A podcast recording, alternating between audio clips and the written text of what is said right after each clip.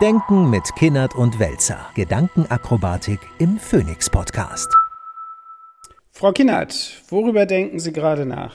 Ich denke in dieser Woche über etwas nach, ähm, womit ich mich schon beschäftige, seit wir in der letzten Woche gesprochen haben.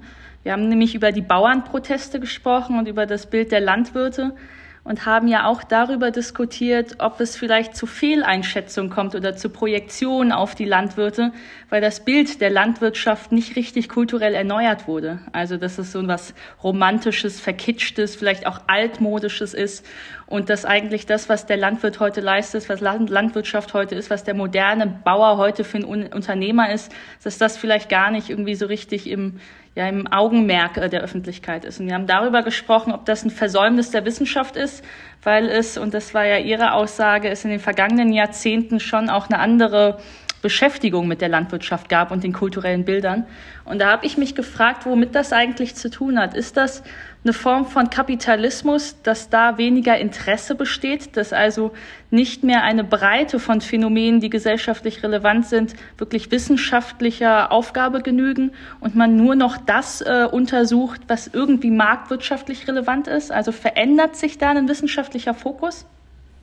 Also wissenschaftlicher Fokus verändert sich ja immer.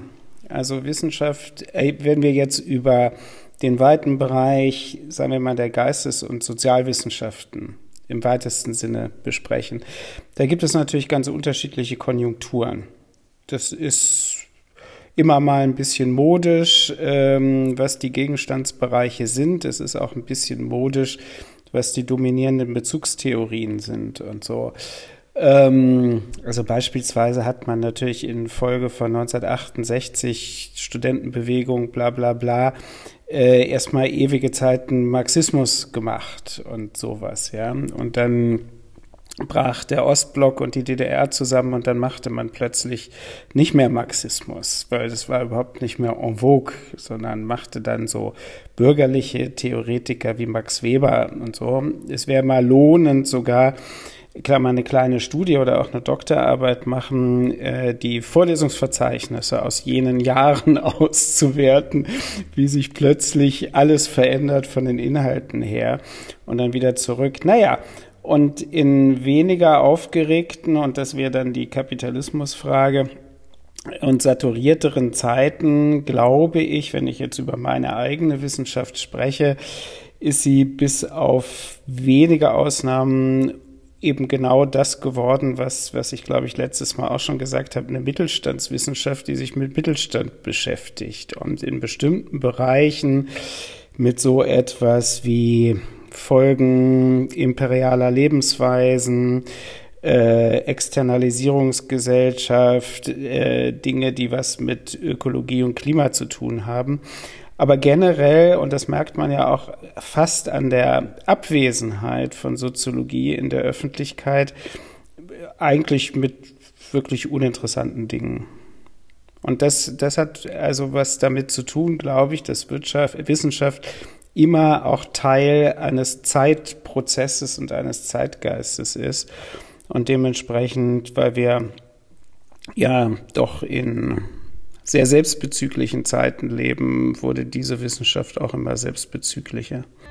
Ich muss immer so ein bisschen abwarten, dass das Hupen im Hintergrund, die Bauern, die gerade jetzt an mir vorbeifahren, dass es nicht zu laut ist zum Aufnehmen. Aber dann müssen wir, können wir doch drauf lassen, weil das ist doch das aktuelle Protestkolorit. Das kann ja bei uns auch reinspielen. Eigentlich ist es ja so, dass das, was Wissenschaft quasi äh, Öffentlichkeit gibt oder mit als Aufgabenstellung gibt, ja auch irgendwie politisch ist, weil die Politik und die Kultur und die Öffentlichkeit ja Dinge braucht, damit wir uns verstehen und damit wir bessere Kompromisse finden können, die aufgearbeitet sind, wo irgendwie Zusammenhänge klar sind. Deswegen gibt es Wissenschaft ja auch.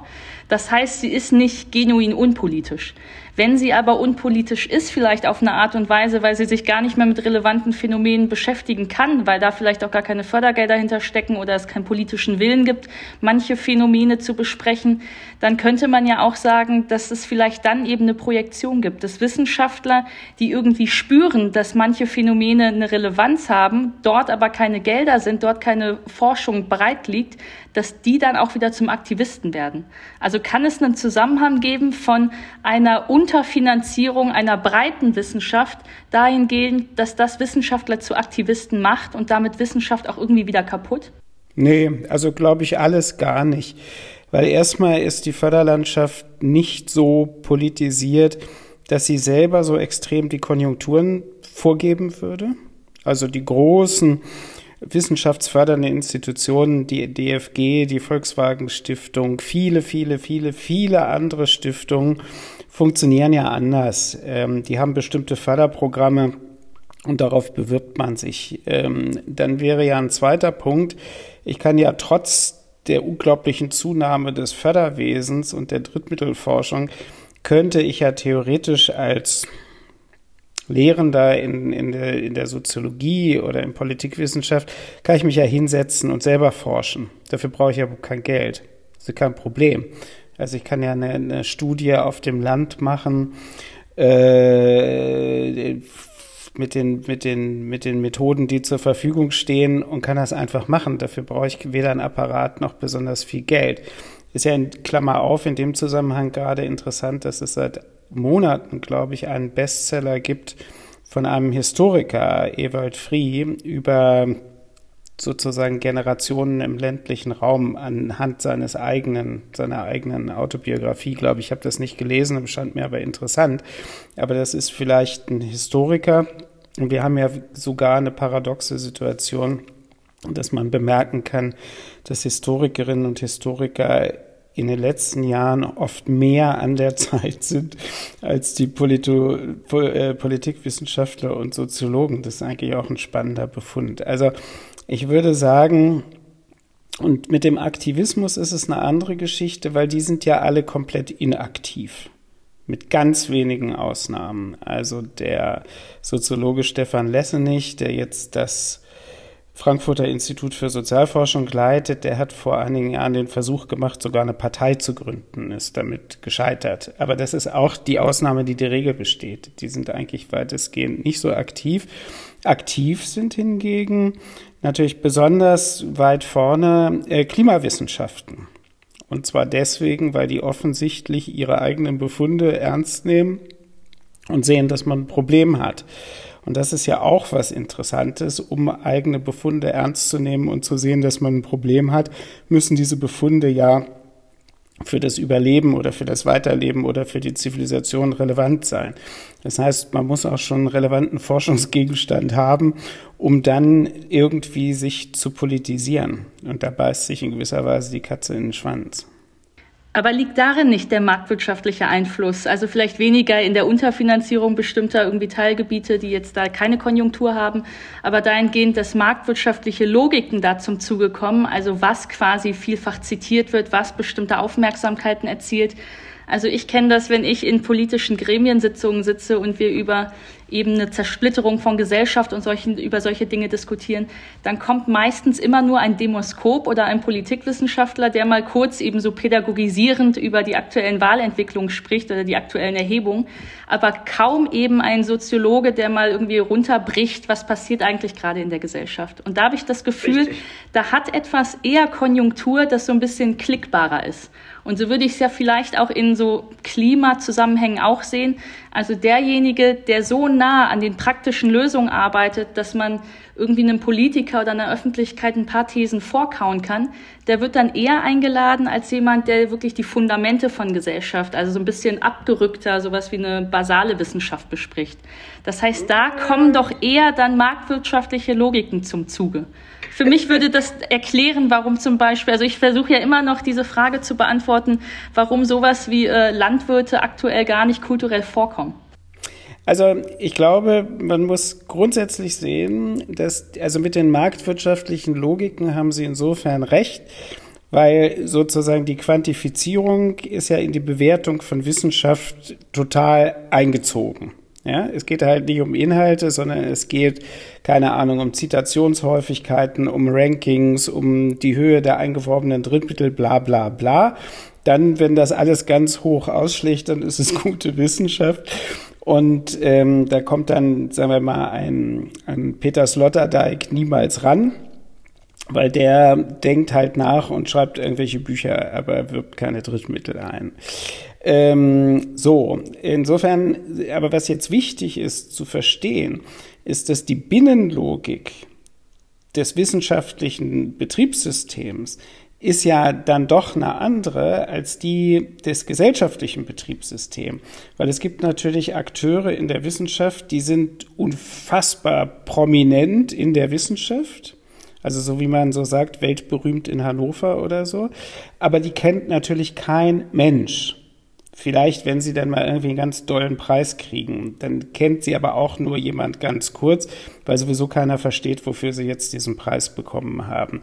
Während die marktwirtschaftliche Logik im normalgesellschaftlichen Betriebssystem orientiert sich ja an Gewinnen.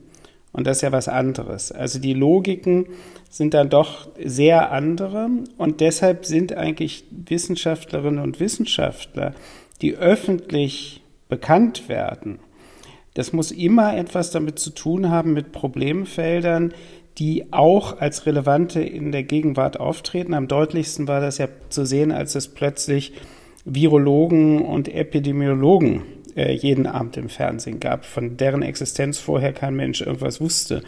So, und so ähnlich ist es ja mit der Klimawissenschaft oder auch Meeresforschung und solche Sachen ja auch, weil das dann eben äh, Problemfelder sind, die die Öffentlichkeit, die Gesellschaft, die Politik auch interessieren. Wenn es das Problem Klimawandel irgendwann nicht mehr gäbe, wird sich auch keiner mehr dafür interessieren, aber das ist ja nicht abzusehen. Mir sind in den vergangenen zwei äh, oder in den vergangenen Monaten so zwei besondere äh, Begegnungen in Erinnerung geblieben. Und das eine war ein Mathematiker, der gerade so ein neues Start-up gründet und so weiter. Und dafür braucht er viel Evidenz, also viele Datensätze eigentlich. Und sagt aber als Mathematiker, dass wir uns als Gesellschaft so sehr an Datenmasse, so sehr an Big Data gewöhnt haben, dass man glaubt, je mehr Daten ich habe, desto besser ist am Ende die Verflachtheit, der Durchschnitt, das, was ich daraus gerechnet habe. Und er sagt, es kommt mir gar nicht auf die, die Masse der Daten an, sondern auf den richtigen Ausschnitt. Also er braucht nur ein Tausendstel davon. Wenn der Ausschnitt der richtige ist, dann kommt er da zu einem besseren Ergebnis. Und das war von ihm so ein bisschen so eine Kritik an so einer Big Data Gläubigkeit.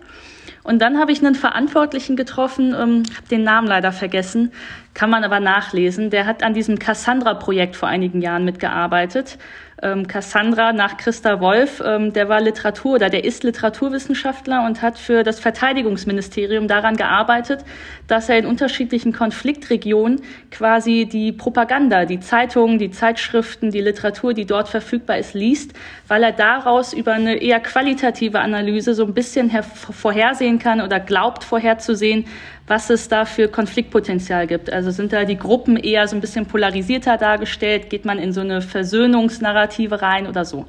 Und der hatte auch gesagt, dass wir uns in der Politik so sehr auf quantitative Methoden verlassen und immer weniger dieses Qualitative in den Blick nehmen, obwohl uns das kulturell viel mehr sagen könnte. Und diese beiden Phänomene bringe ich so ein bisschen jetzt auch wieder zusammen mit dem, warum wir in der Soziologie oder warum wir kulturell so wenig von den Bauern aktuell verstehen. Also gibt es irgendwie so etwas gesamtgesellschaftlich, dass wir quantitative Methoden über qualitative lesen, auf eine Kurzfristigkeit aus sind. Also ich gebe jetzt hier 10 Euro rein und das Projekt muss mir genau sagen, was zu tun ist und nicht erstmal noch zehn andere Projekte vorbereiten, weil dann ist der Weg zu lang. Also das ist doch am Ende schon auch eine Kapitalismuskritik, dass wir da in Kurzfristigkeiten denken. Absolut. Und in Quantitäten. Das ist ja völlig richtig. Natürlich ist, und wenn es, wenn man es jetzt auf die Sozialwissenschaften bezieht, das Leben, was sich abspielt, ist am Ende doch eins, was darin besteht, dass Menschen mit Realität umgehen, diese Realität deuten, daraus Schlussfolgerungen ziehen. Ja, und wenn ich quantifiziere, kann ich ja nur abstrakter messen. Also das berühmteste Beispiel ist eben die Vorwahlumfrage, die bis vor einigen Jahren ziemlich genau gewesen ist. Warum? Weil die Wahlentscheidung selber ist ja ein Abstraktum. Ich mache ja ein Kreuzchen vor dem Hintergrund unfassbar komplizierter Überlegungen, Lebenserfahrungen, Sympathien, Antipathien. Das ist wahnsinnig kompliziert, aber das wird abstrahiert auf ein Kreuzchen. So. Und das kann ich natürlich super messen. Reale Abstraktionen. Und wenn ich Forschung mache, die mit Abstrakter zu tun haben, dann bin ich sehr messgenau. Wenn ich wissen will, wie jetzt zum Beispiel die Befindlichkeiten in einer Bevölkerung sind, die jetzt trotz vielleicht inhaltlich unfassbarer Distanz zu rechten Populisten Menschen aber dazu bringen, trotzdem ihr Kreuz bei der AfD zu machen. Da komme ich natürlich mit Umfrageforschung und mit Abstrakter überhaupt nicht weiter, sondern da müsste ich mich mit den Leuten zusammensetzen und da gibt es unterschiedliche Verfahren. Ich kann in so einem Dorf mal sein, einen Monat und gucken, was da vor sich geht. Ich kann Leute interviewen, aber natürlich auch nicht mit vorgefertigten Fragebögen äh, und kann halt sozusagen versuchen zu verstehen, wie die ihre Wirklichkeit deuten und wie sie dann zu solchen Schlussfolgerungen kommen, äh, Leute zu wählen, die sie vielleicht gar nicht gut finden. Und da wird die Sache ja richtig spannend, weil wir genau in solchen Umbruchprozessen, wie wir sie jetzt gerade erleben, fehlt uns ja jedes Wissen. Und das ist jetzt, das ist jetzt wie sozusagen Einführung in die empirische Sozialforschung. Man würde immer sagen, in dem Augenblick, wo ich viel Wissen über soziale Zusammenhänge habe, kann ich super Hypothesen bilden und die kann ich äh, über quantitative Verfahren prüfen, diese Hypothesen. Wenn ich kein Wissen habe, kann ich gar keine Hypothesen bilden. Das heißt, ich muss eigentlich ins Feld und erstmal rauskriegen, was da vor sich geht. Und das führt ganz häufig gar nicht zu spektakulären Ergebnissen, ist deshalb wiederum, jetzt kämen Sie, nicht so marktgängig und, und, und. Aber ist das nicht ein Problem zum Beispiel bei der Beschäftigung mit der AfD? Also wir hatten gestern zum Beispiel wieder die große Anti-Rechts-Demonstration am Brandenburger Tor, dass wir da wieder in Betroffenheit irgendwie oder in Bekenntnissen sprechen, wir sind das nicht, wir wollen das nicht sprechen aber wieder nur unser, unsere Leute irgendwie an, pädagogisieren die anderen, beschimpfen vielleicht sogar die anderen. Und genau da herrscht ja eigentlich eine Sprachlosigkeit oder eine, eine Ohnmacht auch an, an Verständnis, warum andere Leute überhaupt die wählen. Das heißt, da müsste man doch eigentlich methodisch ganz anders rangehen. Da muss man methodisch völlig anders rangehen. Und das ist ja das Beispiel, was ich eben sage. Natürlich gibt es, kann man annehmen, einen festen Kern von Wählern der AfD, die auch dieses Weltbild teilen und sozusagen dem Syndrom gruppenbezogener Menschenfeindlichkeit, wie Kollege Heidmeier das genannt hat, anhängen. So, das ist aber nur ein Teil. Wenn wir jetzt über Wählergrößenordnungen in Richtung 35 Prozent äh, reden, dann ist da ein Teil dabei, die unter bestimmten Umständen bereit sind, diese Partei zu wählen, heißt aber auch, die wählen möglicherweise eine Partei, obwohl sie sie scheiße finden. Und das ist ja eine komplexe Motivlage. Diese komplexe Motivlage kann aber die, für die weitere Entwicklung von Demokratie total wichtig sein. Ja, genauso wie ja unser einer, es wird Ihnen ja auch nicht anders gehen, wenn man halt sein Kreuz irgendwie macht. Naja, Sie sind ja sogar Parteimitglied, das ist vielleicht einfacher. Aber bei mir ist es ja niemals so, dass ich jetzt vollständig identifiziert mit meinem Kreuzchen bin, sondern es ist ja immer eine Kompromissbildung oder irgendein kompliziertes Nachdenken über irgendeine wahlstrategische Entscheidung, die man da exekutiert. So, aber bei der AfD unterstellt man das gar nicht, sondern da denken alle, ja, ja, da ist irgendwie inhaltlich, die, die werden irgendwie gefangen, ja, abgeholt durch die einfachen Antworten und sowas. Das ist ja alles nur Folklore. Das ist ja totaler Quatsch. Menschen so versuchen einzuordnen und reflektiert ja nur die Hilflosigkeit sozusagen der eigenen Perspektive daraus. Und das ist politisch verhängnisvoll, weil so verhindert man natürlich nie, niemals, äh, dass, dass diese Zuwachs, also dass diese, diese, diese Zustimmung zu diesen Parteien immer weiter anwächst. Und dem könnte man gegensteuern, indem man dem eben mehr Raum geben würde, also die Komplexität einer AfD-Sympathie oder Nähe nachzuforschen, beispielsweise über eben etwas mehr Qualitatives. Ja, oder auch bis hin, meinetwegen, es gibt ja die qualitative Forschung, hat ja ihre Wurzeln eigentlich in frühen Phasen des Journalismus. Weil Journalismen, äh, Journalisten, wenn sie Reportagen machen, müssen ja auch zu den Leuten hin und müssen ja den Versuch machen, die Wirklichkeit aus ihrer Perspektive zu betrachten. Und insofern gibt es ja häufiger auch ähm, literarische Zugänge oder so, so äh, semi-literarische Zugänge zu solchen Veränderungsprozessen, die viel dichter an der Wirklichkeit sind als irgendwelche Umfragedaten und so weiter. Ja, und ähm, ja, aber ich würde da zustimmen. Da lässt sich vieles mit Gewinn untersuchen, äh, mit solchen Verfahren. Aber dann wird es eben immer kompliziert und wir leben ja nicht in Zeiten, wo Komplexität irgendwie gut gefunden wird, sondern wo binäre äh, Trivialitäten gut gefunden werden. Denken mit Kinnert und Welzer. Gedankenakrobatik im Phoenix Podcast.